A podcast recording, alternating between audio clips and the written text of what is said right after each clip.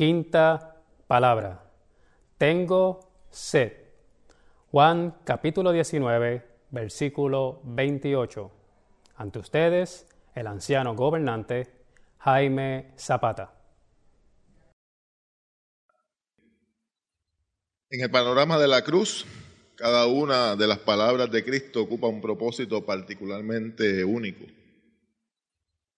Por razones obvias, cada palabra de nuestro Señor en la cruz significó un esfuerzo brutal. Los cuatro evangelistas relatan la misma escena desde cuatro perspectivas que nos permiten contemplar y completar la imagen de lo que allí ocurrió. Las primeras tres palabras las expresó entre las nueve y las doce del mediodía.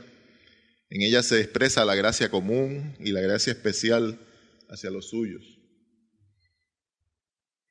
Desde las doce a las tres de la tarde hubo tinieblas y las últimas cuatro palabras las expresa a partir de las tres de la tarde.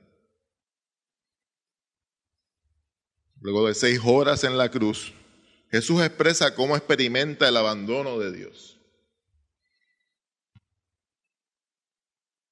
Es este el punto pivotante que determina la culminación del propósito del Padre que lo había entregado a la cruz. Es Juan quien interpreta que Jesús ya había sufrido la ira de Dios contra el pecado para así liberar a su pueblo de la justa demanda de Dios y que recibamos la salvación eterna solo por lo que Él merece. La profecía había sido cumplida. La tarea había sido cumplida. Sed tengo. Cristo estuvo dispuesto a sufrir la sed más angustiosa para con ello ser para su pueblo fuente eterna de agua viva.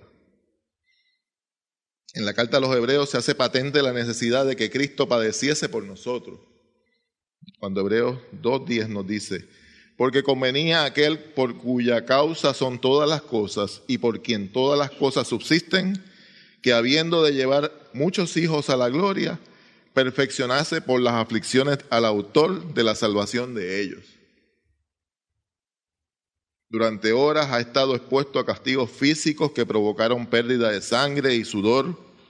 Por consiguiente, la necesidad de agua es apremiante. Si recuerdan, uno de los evangelistas nos menciona que en el inicio de esta ordalía, Cristo se niega a saciar la sed con el vino avinagrado que tenían los soldados. Pero en este momento recibe lo que se le ofrece. La capacidad física de Jesús de soportar estas condiciones estresantes es determinante. Pero ¿acaso no es también Dios y dependió de su condición de Dios para esto? Es muy complicado analizar esto. Pero no debe quedar espacio alguno para dudar de que Jesús, el hombre, padeció de forma real en su espíritu y en su cuerpo. Lo primero lo vemos en su pregunta al Padre sobre el abandono en la cruz. Lo segundo lo vemos en sed tengo. Es la que más evidencia la humanidad de Jesús en la que verdaderamente padeció como humano. Su sufrimiento no fue simulado. No debe quedar ni el más mínimo ápice de duda sobre esto en nuestras mentes. Alguien puede pensar que siendo Dios era más sencillo para él sufrir el castigo físico. Ciertamente Jesús es 100% Dios, pero siendo también 100% hombre, no tuvo nada que atenuara su dolor. Cristo padeció sed para que en Él pudiésemos saciar nosotros la sed que solo Dios satisface.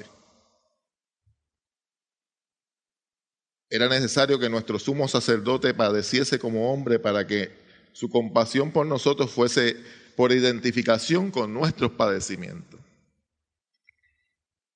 El Dios hombre se expuso a experimentar la sed para estar en situación de saciar perfectamente nuestra sed. En Salmos 42.1 nos menciona una expresión preciosa de parte del salmista cuando dice, como el cielo brama por las corrientes de las aguas, así clama por ti, oh Dios, el alma mía. Este pasaje nos habla de la sed espiritual. ¿De qué tienes tú sed, hermano? En el plano espiritual, por supuesto. De conocimiento. De tener cosas. De reconocimiento. De Dios. Si no es primeramente de Dios tu sed, cualquier otra cosa legítima, por legítima que sea, ocupa el lugar de Dios y se torna en tu Dios. Somos una sociedad secularizada. Al desconocer a Dios como el que da el sentido a todo y entregarnos sin restricciones a todo lo que nos parece una legítima expresión del Dios libertad, creemos que en ellos radica la felicidad completa. El asunto es que solo Dios es libertad. El mundo solo lo sustituye con el Dios libertinaje. Solo Dios es amor el Dios lujuria solo da un sustituto que al final no satisface.